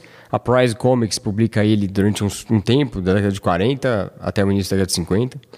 É, tanto a Marvel e a DC já se apropriaram dele, mas o interessante são as coisas que eles criaram a partir dele. Tem várias versões que usam o Frankenstein não como o monstro clássico que ele é. Tem ele sendo usado dessa forma. Em 53 a Marvel teve uma publicação que, que usava o, o Frankenstein desse jeito. É, a DC também várias vezes. Mas eles é legal como eles exploram ele como um personagem diferente. Que tem uma que ele faz parte de um grupo chamado Seven Soldiers, que ele é tipo um, gue- guerreiro, o, o, o Frankenstein. E, mas eu acho que a mais bem louca é o Doc Frankenstein. É, esse Doc Frankenstein é um gibi lançado em 2004 e ele foi criado pelo Geoff Darrow e o Steve Scrooge, que são dois caras que a gente falou no episódio do Matrix e que é o escritor e o desenhista e eles são a edição é escrita pelas irmãs Wachowski. Olha só. E é desenhada pelo Steve Scrooge, que é o cara que fez o storyboard do Matrix, é um puta artista bem louco. E é interessante porque ele é meio que uma continuação, assim, ele sobrevive ao que aconteceu na história da Mary Shelley, e aí ele, é, ele, ele vai estudar, ganha uns doutorados, vira um puta bicho inteligente, e ele começa a viajar ao mundo, e ele participa de várias coisas históricas, vários eventos históricos. É uma puta história doida, mas que envolve o, o Frankenstein nesse sentido. Então ele tem, talvez essas explorações sejam até mais legais, né? Bacana, porque querendo. Tecnicamente ele é imortal, né? Pois é.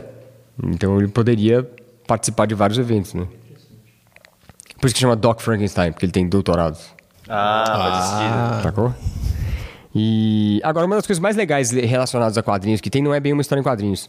O Barry Wrightson, que é o grande artista macabro dos quadrinhos, assim, é o pai do macabro nos quadrinhos, é, ele fez uma adaptação do livro da Mary Shelley e ilustrou. Então tem uma versão do livro da Mary Shelley que é ilustrada por ele tudo ananquim, bico de pena, pincel, fudidas as ilustrações dele. É, foi lançado em 83 e chama, chama Frankenstein mesmo, o livro, e é do Bernie Wrightson. Então é muito louco. É o livro, tem todo o texto do livro, mas com um monte de ilustrações do, do Bernie Wrightson. Então é muito louco.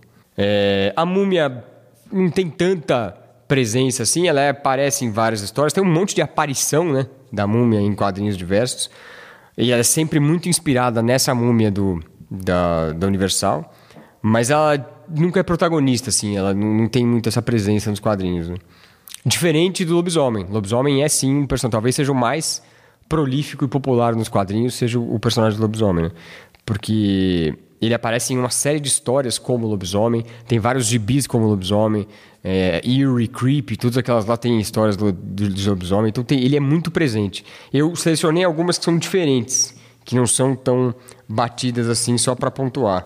É, é que o lobisomem não é, um não é o Drácula, que é uma pessoa específica. Não pois é, Frank... ele pode ser qualquer o um. O monstro né? Frankenstein que é específico, pode ser qualquer um. Tem uma história clássica do Capitão América, que ele vira o Cap Wolf. Olha aí, que legal, hein? Que é de 1992, é da, da época que o Mark Greenwald... Mark Greenwald é um cara que escreveu o Capitão América durante 10 anos, da década de 80 para a década de 90. Várias histórias clássicas um monte de bosta, mas um monte de coisa muito louca. Ele, ele trabalhou Capitão América. E por incrível que pareça, a história do Capitão não é ruim. É, ela é, é uma parte é uma história em seis partes e ele se transforma num lobisomem com uniforme e tal, meio rasgado. E é esquisito pra caralho, assim, mas é, é interessante a história. Então, é aconteceu? Ele foi mordido, é isso? É o, o soro eu dele? Lembro, eu acho que ele, ele, acho que tem um negócio que eles tentam tomar o, o, o, soro dele e aí acaba contraindo um negócio da, da sei lá, da doença do lobisomem e aí ele vira. Tem a cena clássica dele quebrando a, a mesa onde ele estava lá preso para sofrer a operação, já como lobisomem. E tem capas clássicas, né? Ele com o escudo, lobisomem ali e tal, segurando o escudo. É louco. Capwolf. É, tem interpretações super criativas. O Fables, que é uma série da Vertigo, tem o, o Big by Wolf, né? Que é o, o, é o lobo mau, né? Então é uma... O, o, Fables é uma série que brinca com essas lendas e fábulas. É, ele trata como se todas essas lendas e fábulas habitassem o mesmo mundo e esse mundo sofre um ataque de um adversário que demora a ser definido qual é que é e elas têm que fugir desse lugar e elas fogem para nossa realidade e elas meio que fundam e assumem um bairro em Nova York e todas as lendas têm que assumir papéis diferentes é, para fazer parte dessa sociedade é, o lobo mau que é o, vira esse Big Bad Wolf que ele é o xerife do lugar de que ano que é essa série? É, eles, é de 2002, saiu em 2002. Tem uma série foi lançada É. com essa ideia aí mesmo, hein? É, que dizem que é super inspirada no Fables, né? É, Aquela exatamente isso. Once Upon a Time lá? É, Once É, Upon a Once Upon Time, a exatamente isso. Tem, essa, tem uma discussão aí nesse... E, e é muito bom, assim, o Fables. É foda. Foi de 2002 a 2015. São várias, várias edições. É, ela não é inteira boa, porque, lógico, um troço desse tamanho tem altos e baixos, assim, mas a premissa é muito louca e a história é muito boa, assim. E eles têm... E eles vão criando relações, quer dizer, o, o Lobo Mal é casado com a Branca de Neve. E a Branca de Neve, ela tem também um papel social ali. E aí, os Fables, né, os Fábulas, que eles chamam, que não conseguem controlar e se manter civilizados na forma humana, vivem numa fazenda... os três porquinhos, próximo, né? Tipo os três porquinhos, que eles não conseguem virar. Lá tem o, o- um dragão que vive na forma de um corvo. É, tem várias fábulas diferentes que tem esse, esse papel. É muito interessante. E teve até um jogo, né? Tem o jogo também. Que é o- da, da, da Telltale, Telltale, né? Que fez, o Walking Dead. E é escrito pelo Bill Willingham, com a arte inicial é o Mark Buckingham. Depois tem vários caras que acabam ilustrando. Mas eu acho muito bom, assim, é, recomendo bastante. E tem um, tem um gibi que era o Werewolf by Night. Que era uma. Não sei se era uma adaptação, assim, mas era uma série que rolou, foi publicada em 72 e ficou durante um bom tempo é, nessa. tratando de, de, de lobisomem. E só para fazer uma, uma, uma- um adendo, você perguntou pro Edu se tinha algum RPG que você assumiu o papel dos goblins e tal, né? Dos monstros. Tem o gibi, né? Que eu já citei aqui, que eu acho que é o Steve Lichtman, que é um gibi do Dave Raposa, que é um ilustrador fudido, que é a história de um Lich. Ele, ele, na verdade, ele aborda como que é a vida de um Lich numa dungeon, com os amigos dele e tal. Eu já falei disso, Falou, falei? falou, é legal, realmente. E é muito interessante. E é, e é uma coisa, assim, mais bem pós-moderna, com os problemas atuais. O Beholder é maconheiro. é, tem várias dessas coisas, assim. Eles têm, aparece o Drácula, aí o cara é mó descolado, todo mundo acha ele legal. É, é, é bem interessante, é tudo engraçado. É podre pra caralho, né? Porque o Dave Rappaport é super podre. Mas aí já tem duas edições que foram financiadas no Kickstarter, vale a pena dar uma olhada. É bem legal.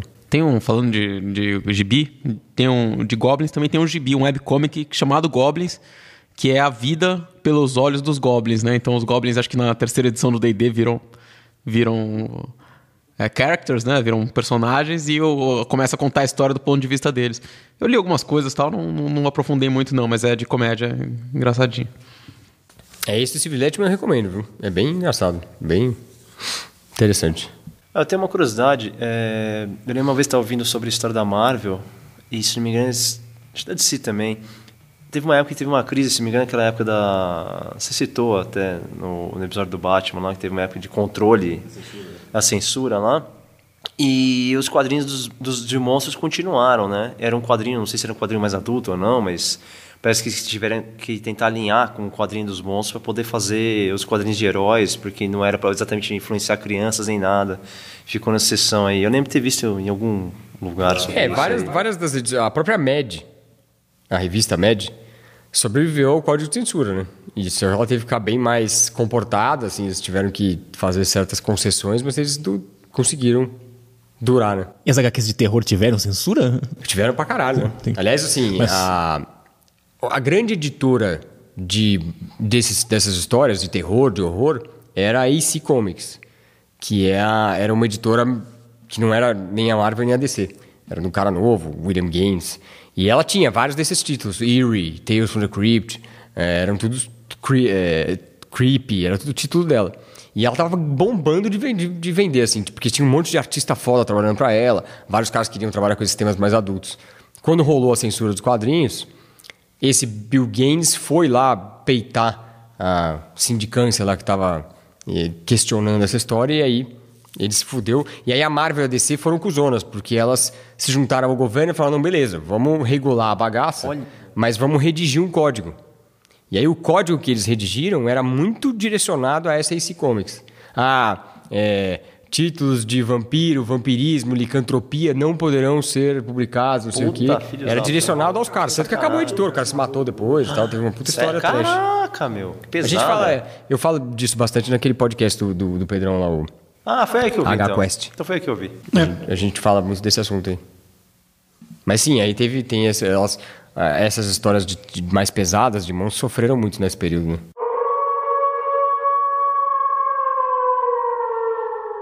Bom, então a gente vai agora fazer as indicações aí. É, Pedrão, por favor. Uma coisa muito interessante que o René comentou quando ele começou a fala dele, é essa questão do medo do desconhecido é uma coisa que realmente foi uma das grandes inspirações para a invenção né, da, da iconografia desses elementos monstruosos no recorte temporal que foi trabalhado aqui, principalmente pela, pela, no caso da minha fala. É, eu tenho dois livros para citar. Na verdade, um é um livro, outro é uma, um artigo.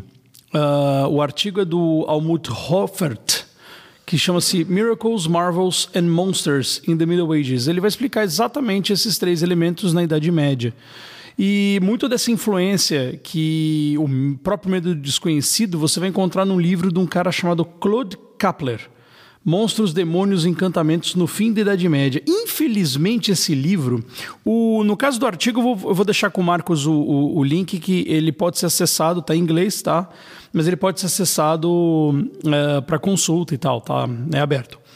Agora, esse livro, Monstros, Demônios e Encantamentos no Fim da Idade Média, é, do Kapler, infelizmente ele é de 94, lançado pela Martins Fontes. Então, provavelmente só na, na estante virtual. Agora, com relação a. Se vocês estiverem interessados em, em, em jogar de repente, né? Ou simplesmente ouvir música das trevas aí no processo, tem um grupo muito bom é, chamado Ager Sonos. Tá? Eles têm músicas, assim como tem o Metatron Ômega também, que são grupos desses que fazem música para Dark Ambient Sound. É aquela coisa agradável que você está trabalhando, você fica ouvindo sons, enfim, entre outras coisas, berros e por aí vai. Uivos de lobos e entre outras coisas. Pra se sentir, pra se sentir bem, né? É, só para você se sentir um pouco bem enquanto trabalha, né? Perfeito. Bom, quanto às recomendações, eu vou reforçar aí todos os livros que eu, que eu mencionei na parte de, de literatura, que são realmente são, são histórias que eu li, são muito boas. É, no, na parte de RPG, um, alguns que eu não mencionei.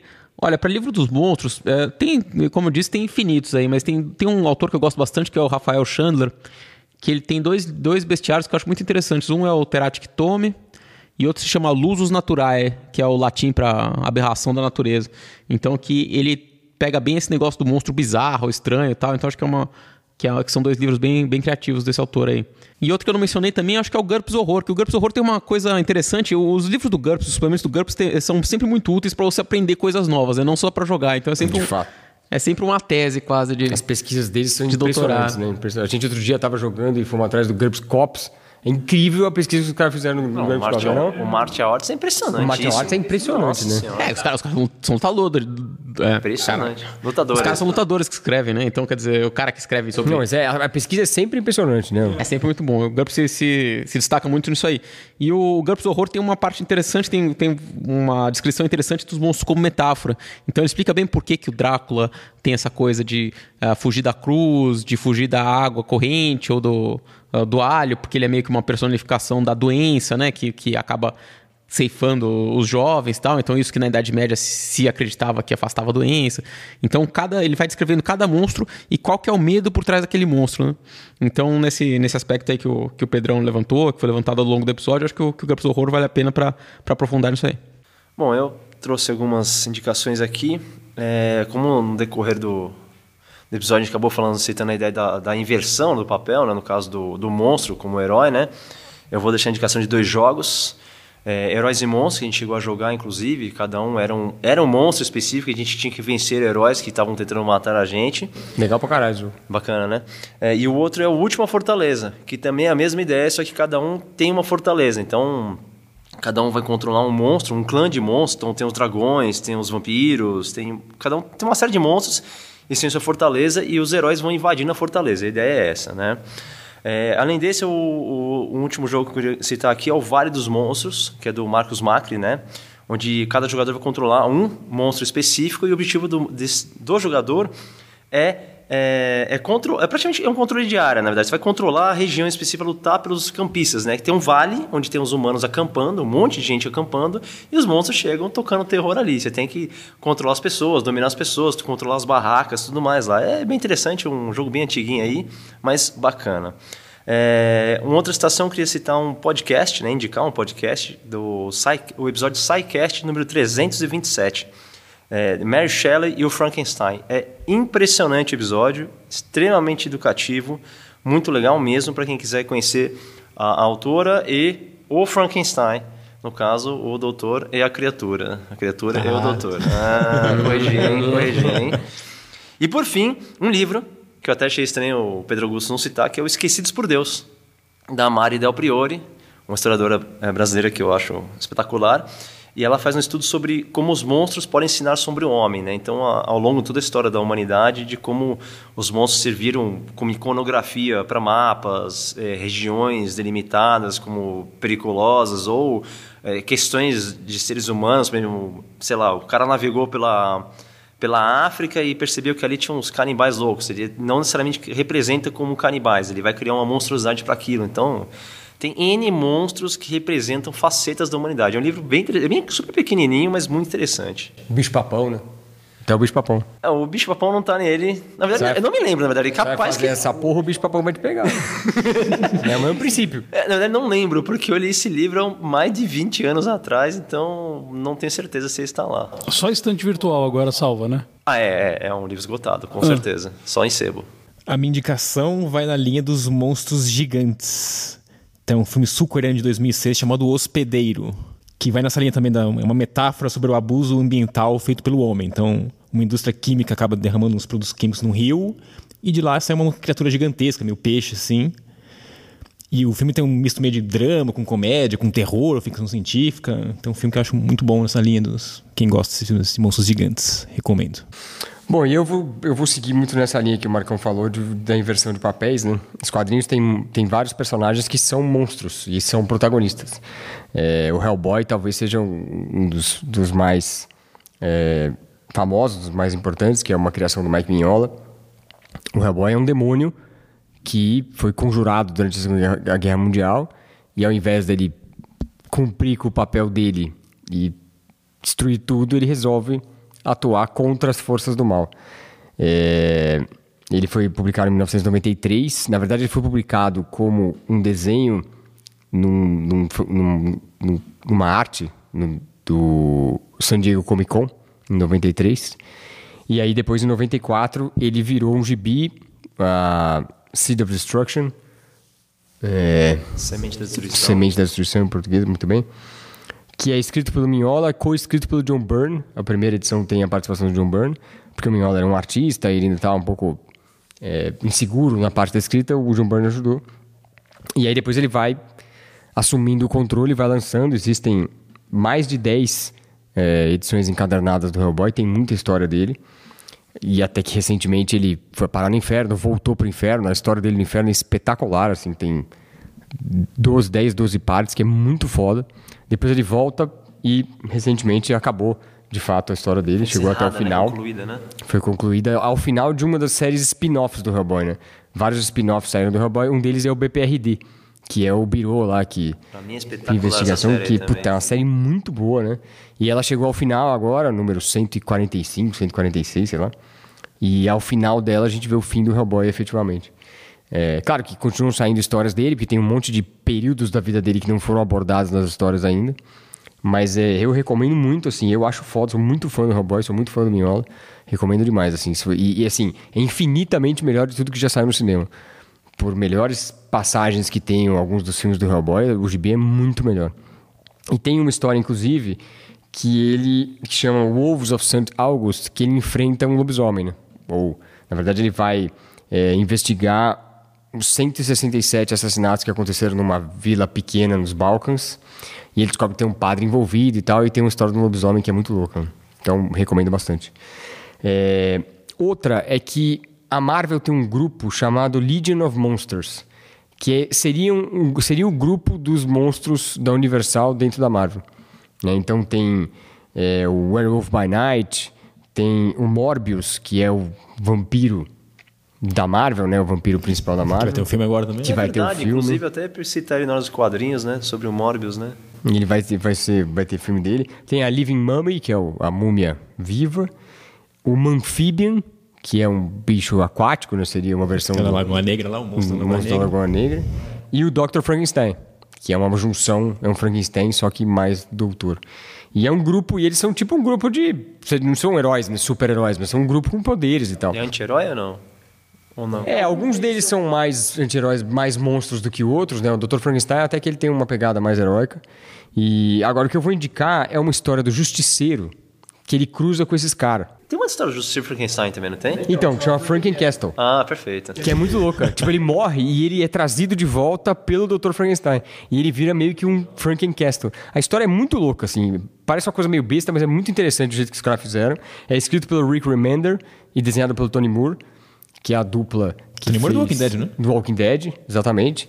E é muito louco. Eu lembro que quando eu li, é, o, o Justiceiro volume 8, o Punisher volume 8, número 11, se passa essa história. É muito bem louco. Vale a pena dar uma olhada, porque eu, eu lembro que eu achei bem, bem louco quando eu vi. Assim, pra quem gosta do Justiceiro, né? Eu gosto bem do Justiceiro. Nós aqui, Opa. eu, Marcolino. Opa! É, vale a pena. E por, último, o Monstro do Pântano, né? Não dá pra falar de história em quadrinhos de criaturas e monstros verdade, dentro né? dos gibis sem falar do Monstro do Pântano. O Monstro do Pântano é um personagem da DC. Ele foi lançado em 1971 num House of Secrets, criado pelo Len Wayne e pelo Bernie Wrightson. Bernie Wrightson, que desenhou lá o que eu falei do Frankenstein, ele foi o cara que criou a arte do, do Monstro do Pântano. É, e ele era um monstro do pântano, um ser humano que tinha sido transformado num monstro do pântano, que defendia a natureza, defendia o meio ambiente, defendia os seres humanos até. Essa era, era a razão da criação dele. Em 84, o Alan Moore foi chamado para escrever O Monstro do Pântano e ele revolucionou o personagem, né? É a Karen Berger, que viria a ser a mulher que seria editora da Vertigo, que fundaria a Vertigo, que seria que foi o selo da DC é, para títulos mais adultos, né? Que teve o Sandman, teve um monte de títulos importantes que acabou recentemente. É, ela era editora na época e ela deu carta branca. Falou, meu, faz o que você quiser com o Monstro do Pântano. E o Alan Moore, sendo Alan Moore, chutou o balde e pirou. E aí ele mudou tudo. É, ele ele transformou ele numa criatura de planta mesmo. Então não era mais essa história de que era um ser humano que tinha sido transformado num monstro de pântano.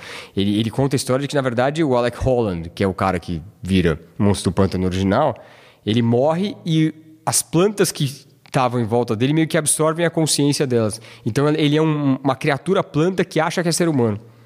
E aí tem uma série de histórias ligadas nesse meio. Ele traz todo um lance mais ecológico e espiritual para o Monstro Pântano. Tem um monte de história bem mais elaborada.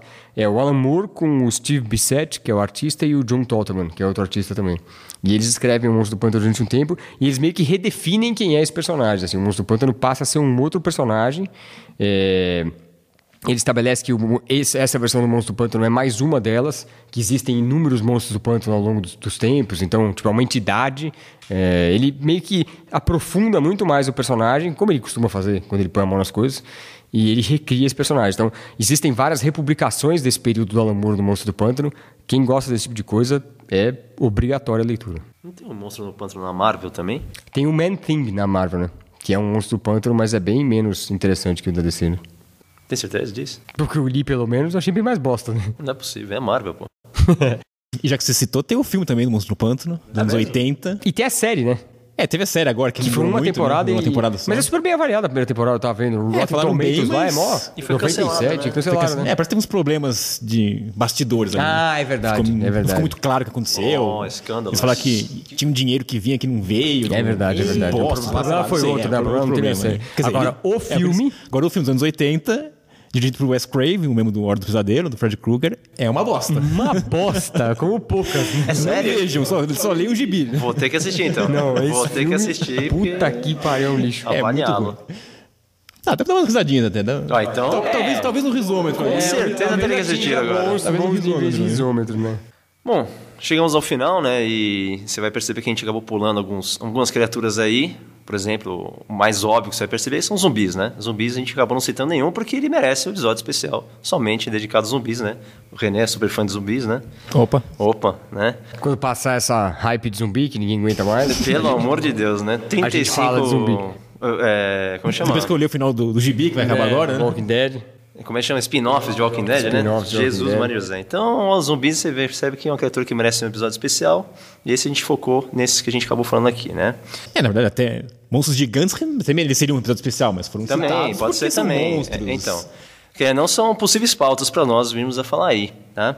E exatamente tocando nesse assunto, possíveis pautas aí, antes de terminar, gostaria de pedir, né, o, o seu auxílio aí, avaliando a gente no aplicativo que você ouve a gente, onde seja, e comentando de repente uma possível pauta que a gente possa vir a fazer no futuro próximo. É, se você sentiu falta de algum monstro aí, alguma coisa. É, ou, aí, né? ou outros temas mesmo, né? De repente, temas que a gente ainda não fez, você gostaria que a gente fizesse, por favor, deixe nos comentários no, no aplicativo, na Ludopedia, onde for aí, ou no Facebook, lá no, da Gong também, pode ser também, ok? É, e não esquece de compartilhar a gente, obviamente, né? Bom, valeu por nos acompanhar até aqui. Se quiser se inscrever no canal da Gong no YouTube, o link está na descrição do episódio, junto dos links comentados. Se quiser falar conosco, você pode enviar e-mail para sitegang.gmail.com ou através de nossas redes sociais, também na descrição do episódio. Obrigado pela audiência e até a próxima.